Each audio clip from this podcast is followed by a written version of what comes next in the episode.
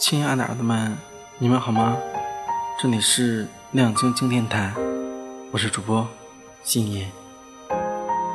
那我们在小时候上学的时候，应该都写过这样的作文：长大后的自己。相信在作文里面的自己，在长大成人之后，都从事着各种各样出色的工作，有着出彩的人生。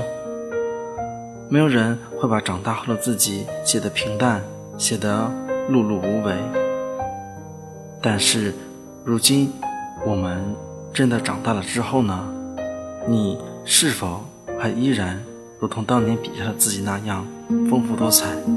是否没有沦为普通人呢？那今天呢，为大家带来的文章题目叫做《长大后我们》。都成了普通人。作者：惋惜。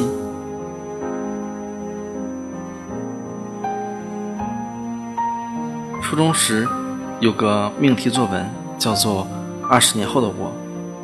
你肯定也写过类似的作文。稚嫩的笔尖，涂描着未来的光景，写着满满的期待，相信自己长大后可以叱咤风云，成为。改变世界的那个人。班上有个女生，写自己攻破了艾滋病病毒，获得了诺贝尔医学奖，穿着一身旗袍，发表纯英文的演说。另一个男生说自己成了运动健儿，带领中国足球队赢得了一次又一次的比赛，堪称国之栋梁。还有人写成了亿万富翁，还有人做了高官政要。还有人当了电影明星，五花八门的二十年后，名利场上的流光溢彩似乎都有我们的份。可是我们的语文老师却选了一篇风格完全不一致的文章当做范文，是一个不太近的男生写的，描述了二十年后的某一天，妻子过生日，他一大早便忙着买菜做饭，和儿子。一起策划了惊喜，一家人其乐融融地吹蜡烛、切蛋糕。作文的最后一句说：“妻子幸福地靠在我的肩膀上。”我们哄堂大笑，可那句话混着笑声，在我的回忆里回响了许多年。现在距离那篇文章刚好十五年，那年畅想未来的少年少女。大多已经成家立业，做了司机、会计、教师、农民，活在世界的某个小角落，喜怒哀乐无人知。只剩下五年的时间，大概已经不足以让我们实现当年的愿望。大部分的人都没有成为当初想成为的那个人，而是活成了曾经被嘲笑的那句话中的样子。老婆孩子热晃头，平平凡凡的小日子，有喜也有忧。我当年的那篇作文，刻画的是一个潇洒至极的女作家，题目略彪悍，叫做《独步走天涯》。那会儿正迷着三毛，沉醉于撒哈拉沙漠里的流浪，也坚信自己的一支笔。能够敲开广阔天地的大门，边走边写，快快活活的过一生。所以，我从十几岁就开始写作，方格草稿本上密密麻麻，坚持到了十六岁才开始发表作品。进了大学，也少不了每天一千字的练笔，文章偶有发表，却远不是一鸣惊人。我从未忘记梦想，但世上的许多事情。真的不是努力就可以的。一个人气作家的诞生，需要天时地利人和。光芒万丈之下，凝聚着无数的偶然和必然组成的一种叫做时运的东西。后来，我大病了一场，痊愈后，在小县城做了一名小文案，遇见一个普普通通但足够爱我的人，于是。踏入了婚姻的殿堂。轰轰烈烈的恋爱没有谈过，紫陌红尘就扑面而来，生活沉入柴米油盐，日子过得和许多夫妻一样，为谁刷碗而划拳，为打游戏哄堂玩而争吵，为几十声孩子而烦恼。幸运的是，我依旧坚持写作读书，心里那个驰骋天涯的姑娘始终活着。我以为自己虽然接受了生活里的平凡和普通，却不将整个人的人生都放逐在这茫茫红尘之中。少年时，我怕自己一生平凡，甚至会在言语间故作高深，以此来伪装自己的浅薄。可当人生走过了三分之一，却渐渐明白，成长便是。与这日趋平淡的生活一生握手言和，因为一直在努力，知道平凡不代表一世平庸，心底有乾坤，胸中有丘壑，普通的烟火日子照样可以过成诗。大勇是我儿时的玩伴，如今务农在家，已经是儿女双全。和我聊天时，他自豪地告诉我，今年靠种土豆挣了将近十万块钱。他说，我现在也就是个普通的小农民，不过可以养活一家老小，盖栋小别墅，我就觉得自己很了不起啊。这个资质稍愚钝的小男孩，小的时候因为成绩差而没少挨打，他经常皱着眉对我诉苦。我是真的读不好书啊！没有一技之长的他，刚满十八岁就背着行囊离开了家乡，可始终没有混出名堂，便又打点行李回了家。种地，世上最普通的工作之一，可大勇却做得不亦乐乎。他闯荡过，努力过，满世界打拼过，最终发现最适合自己、与自己终生相依的。还是这脚下的土地。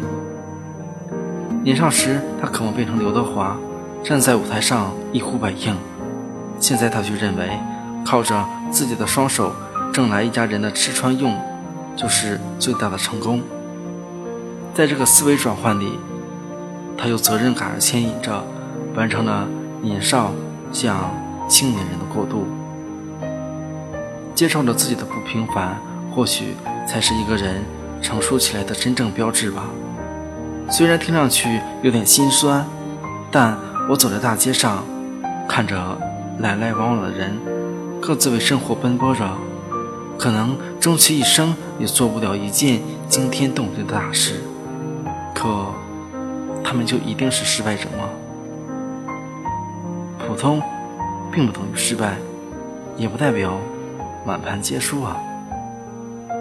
做不到月亮，就做一颗星星，夜夜流光相皎洁，镜面里的一点微光，便足以照亮某个角落。百分之九十以上的我们，最后都会成为茫茫人海中普通的一员，这本无可厚非。有人造原子弹，也必须有人卖茶叶蛋。可我们。为什么常常对平凡的人生心怀恐惧呢？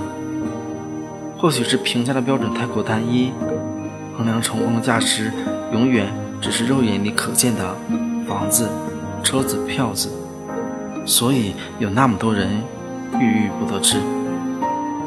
可是，我觉得真正努力过的人，终将会把最后的结果释怀，哪怕。并不那么尽如人意，因为平凡不可怕，没经历过奋斗便甘于平庸的人生才可怕。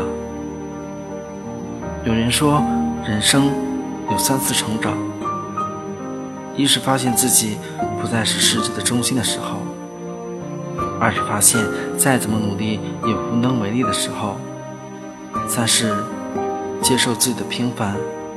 并去享受平凡的时候。遗憾的是，大多数人止步于第二次成长，并没有能够从广阔的天地中发现平凡中的一花一世界，一叶一菩提。你能力有限，机遇有限，精力也有限。辗转大千世界后，走到灯火阑珊处，依旧可举头望月，俯首吟诗，这也是幸福的一种样子。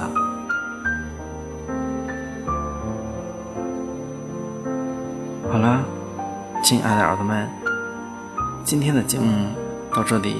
就告一段落了，那我们下期节目再见吧，晚安，